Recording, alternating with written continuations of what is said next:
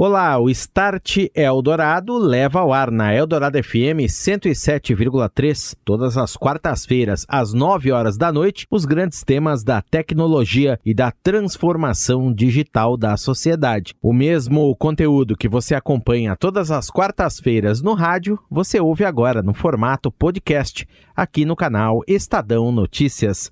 Eu sou Daniel Gonzalez, este é o Start Eldorado. Start Eldorado. Oferecimento NEC. Inovação em 5G, identificação digital, redes e segurança.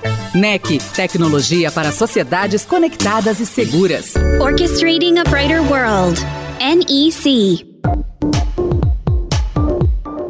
Olá, muito boa noite. Começa agora o Start Eldorado. Tecnologia, transformação digital, seus impactos nos negócios e na sociedade. Em pauta aqui na Eldorado FM 107,3. Sejam todos bem-vindos neste primeiro programa de 2023. Nosso tema é um dos mais importantes hoje no mundo dos negócios: o impacto do carbono no meio ambiente e a importância de sua neutralização. Vamos mostrar um painel no qual eu debati com executivos o assunto da indústria a caminho de um futuro sem emissões. Foi em um evento da série Conexões que ocorreu na Japan House em São Paulo e que vamos te mostrar hoje aqui no Start Eldorado. Start Eldorado. E no Start Eldorado de hoje vamos ouvir mais sobre o tema do carbono zero. Executivos que estiveram conosco falando deste assunto compartilharam suas experiências, realizações, projetos nas áreas de ESG e desenvolvimento sustentável de suas empresas. Temas que vêm ganhando enorme relevância nos negócios e também na sociedade. No debate que foi gravado na Japan House, que você ouve agora, neste primeiro bloco, falam sobre o carbono zero Roberto Brown, diretor de assuntos governamentais e regulamentação da Toyota do Brasil, e em seguida Sergei Epoff, vice-presidente de appliance da Panasonic do Brasil. Acompanhem. Eu vou começar então já passando a palavra para o Roberto, da Toyota. Roberto, o tema emissões zero vem ganhando um destaque enorme no mercado, junto dos consumidores também, por consequência, causando um interesse grande, engajamento grande dos negócios. A Toyota, que inclusive é, atua em várias frentes nessa área, é, de iniciativas zero carbon ou carbono zero em suas linhas de produção, até a oferta de produtos, os veículos com tecnologias incorporadas ali que atendem aos mais altos padrões, que se aproximam das emissões, buscam as emissões totalmente neutras. Queria que você começasse expondo para nós, por favor, um pouco mais sobre essas soluções, como que elas estão inseridas no dia a dia do negócio da Toyota. Neutralidade de carbono né, é um tema da mais alta relevância para a Toyota e para a sociedade. É, nós tratamos a neutralidade de carbono em toda a cadeia é, que nós temos aqui no nosso setor automotivo, na nossa produção de veículos. Né? Inicialmente sobre como a gente escolhe né, é, os componentes e os fornecedores, né? como a gente escolhe as nossas motorizações, as tecnologias que nós estamos usando, né? como nós fazemos a nossa produção, né? onde nós distribuímos né? os nossos veículos, serviços, como nós tomamos as nossas decisões e como a gente trata é, o nosso produto ao final da vida, que é o famoso descarte ou reciclagem do produto. Né? Por fim, todas as nossas contribuições com a sociedade. Na parte da produção, né? que é um tema é, onde nós temos um controle é, direto, né? nós trabalhamos por exemplo, né, para reduzir o consumo de energia né, e também procuramos utilizar as energias mais limpas disponíveis. A nossa meta, como um todo, né, para descarbonização, para a carbono, é 2050.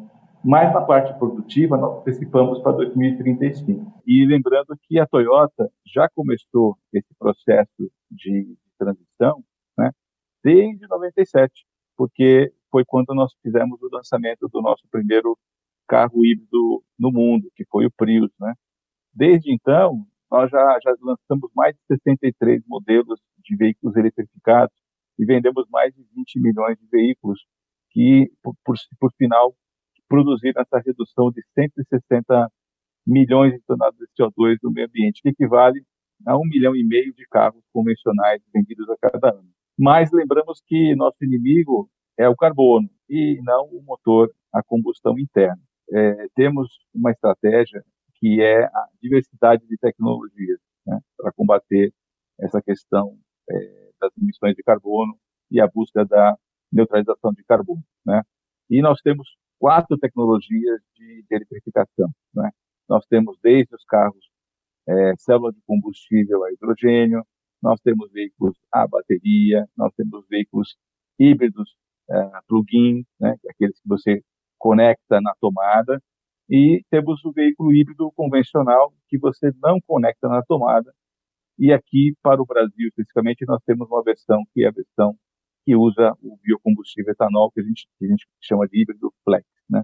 Então, o nosso entendimento é que para o Brasil a melhor tecnologia é o híbrido flex, porque ela combina a alta eficiência do motor elétrico né, com a baixa uh, emissão de carbono. Foi por isso que é, no Brasil é, nós fizemos então a introdução dessa tecnologia híbrido flex de forma pioneira, foi o primeiro país do mundo que teve essa tecnologia lançada. Essa tecnologia, né, ela é prática porque ela dispensa uma recarga externa, uma tomada, né, uma infraestrutura de recarga.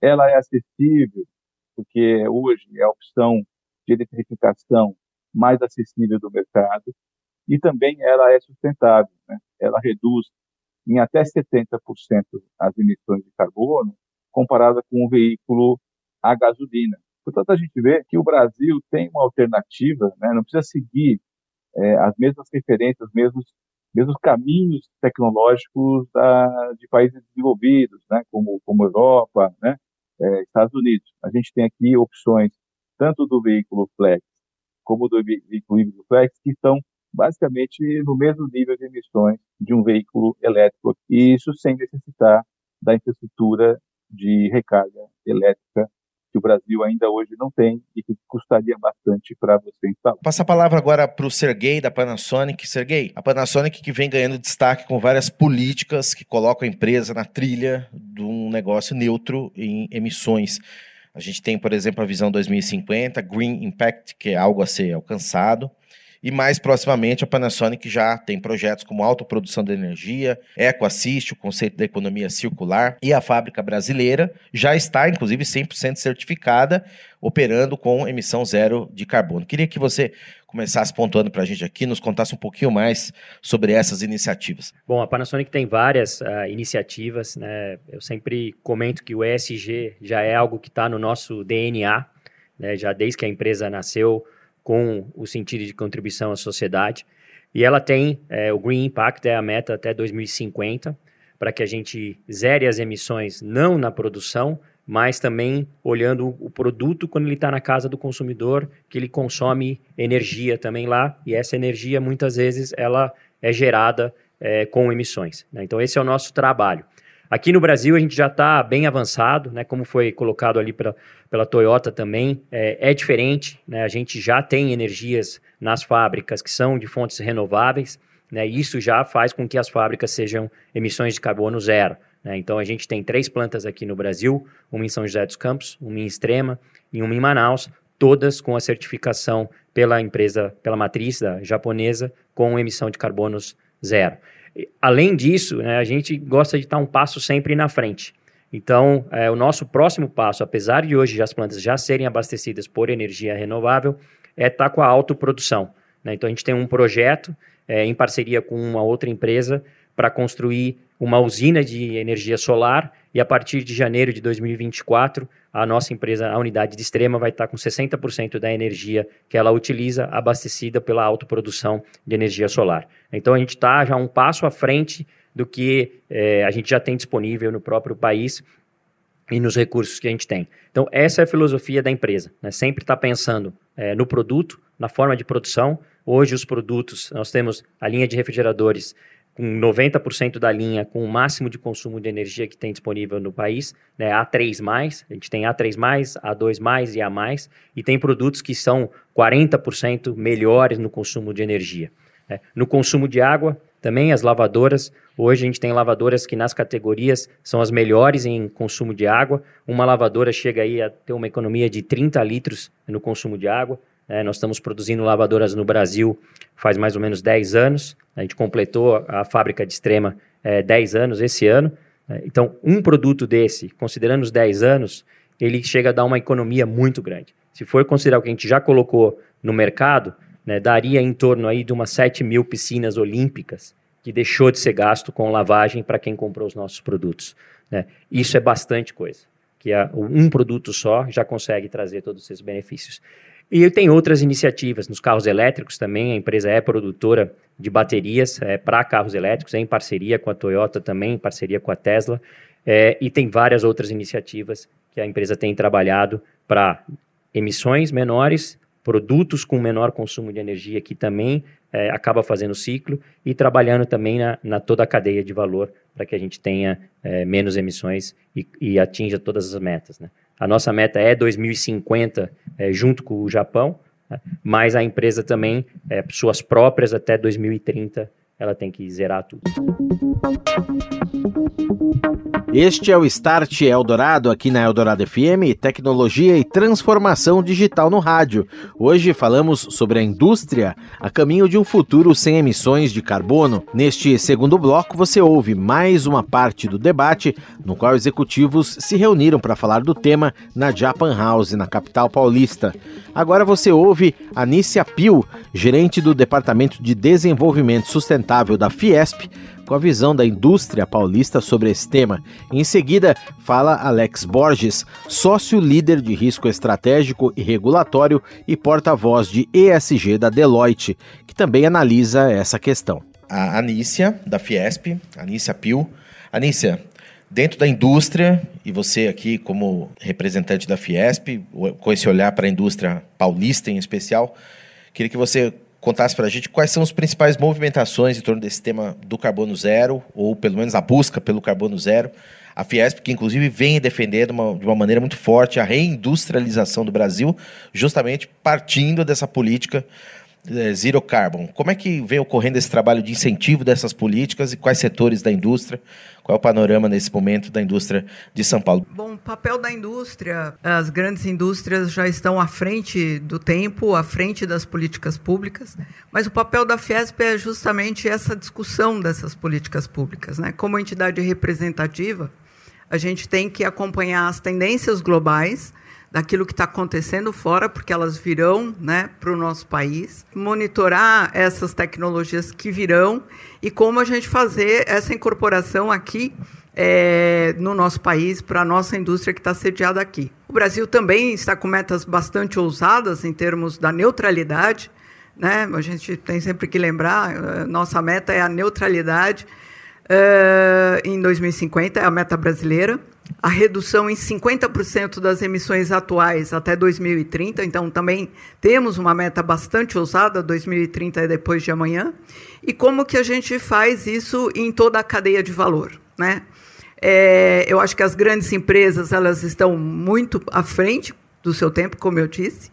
As multinacionais, até porque né, tem a matriz em outros países que já estão também trabalhando isso mas a gente tem as micro e pequenas empresas, a gente tem a cadeia de valor, porque para ser neutro em carbono, você, as grandes empresas têm que reportar escopo 1, escopo 2 e escopo 3, que é isso que está no Acordo de Paris a escopo 1, né, as metas, as atividades inerentes da própria empresa, dois, a questão energética e três, a cadeia de valor. Então, são fornecedores, é o setor de transportes, é o fim de vida, como foi colocado aqui, muito importante também, daquele produto. Então, isso tudo uh, está dentro deste trabalho da neutralidade, da busca da neutralidade pelas grandes e também pelas pequenas. Porque, como as grandes vão ter que reportar a sua cadeia de valor no escopo 3, as empresas que estão, né, fornecedores, enfim, de serviços, equipamentos, tudo isso tem que ser reportado. Digo que tem um lado, a gente vê que a indústria, se por um lado ela tem uma responsabilidade de fazer a lição de casa, e ela está fazendo, as grandes já estão fazendo, é, tem um outro lado que é essa mesma indústria que é a responsável e ela é a provedora de serviços, de tecnologia para que toda a sociedade possa atingir essas metas. Porque nós fizemos um estudo em 2017, depois do Acordo de Paris, justamente para ver qual é o impacto ou reflexo de um futuro mercado de carbono, que já está aqui, o voluntário já está acontecendo, muitas empresas e setores já participam, porque tem muitos setores que, infelizmente, não vão conseguir reduzir as suas emissões naturais. E o que, que acontece? Ele vai ter que compensar. Então, este mercado de carbono que está sendo criado é a oportunidade de muitos setores, e aqui tem serviços, tem vários setores da economia que realmente não vão conseguir atingir a neutralidade, senão por meio da compensação. E eu diria que o Brasil né, é, é um país privilegiado no sentido de que nós temos aqui, e dentro da NDC brasileira, você tem as metas do não, né, não desmatamento, é, principalmente do bioma Amazônia, como uma das metas para reduzir as nossas emissões. Nós estamos vendo muitas iniciativas por empresas, grandes empresas, grandes setores, bancos, inclusive o setor financeiro, no sentido de recuperar a floresta. Não tem jeito melhor de você compensar as suas emissões, senão é, reflorestando. Esse é o custo efetivo melhor que a gente pode ter, é, é justamente com o reflorestamento. Nós estamos sempre junto ao governo, seja estadual, seja federal, municipal, justamente trabalhando nessa questão.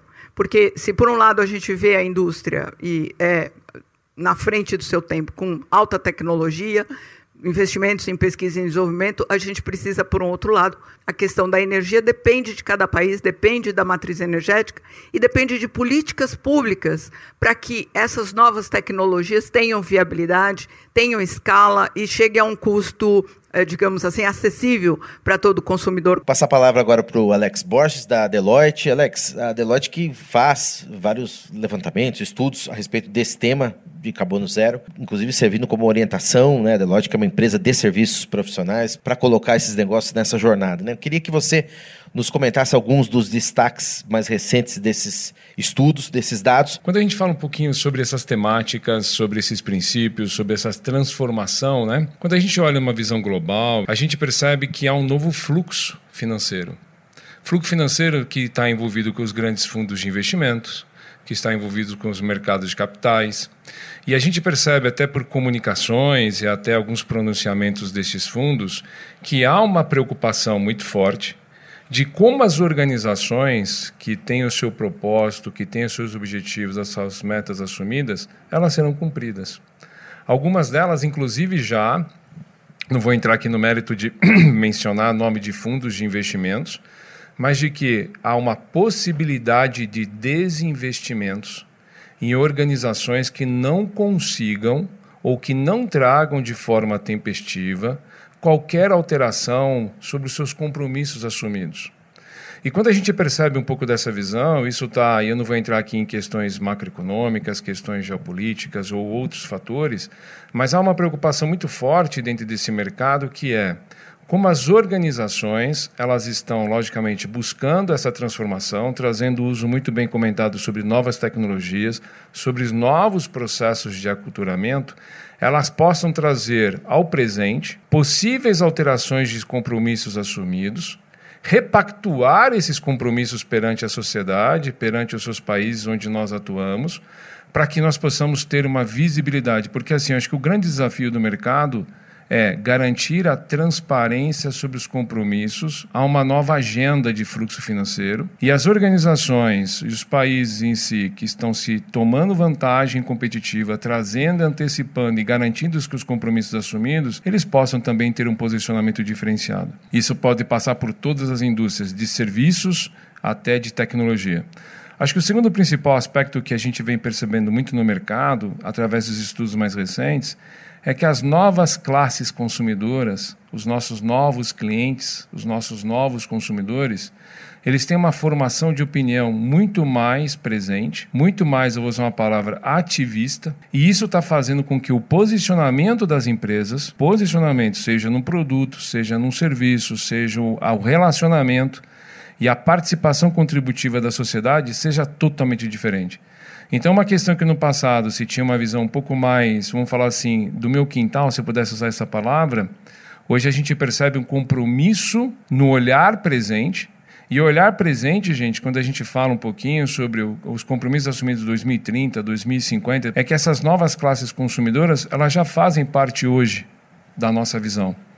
Elas têm um acesso à informação, independentemente da classe social, muito mais presente, muito mais acessível, e isso faz com que os compromissos, mais uma vez assumidos, tragam um valor presente, como nós transformamos, e eu diria que nós estamos vivendo uma transformação de fato digital e não é uma questão de digitalização, sobre todos os nossos produtos e serviços.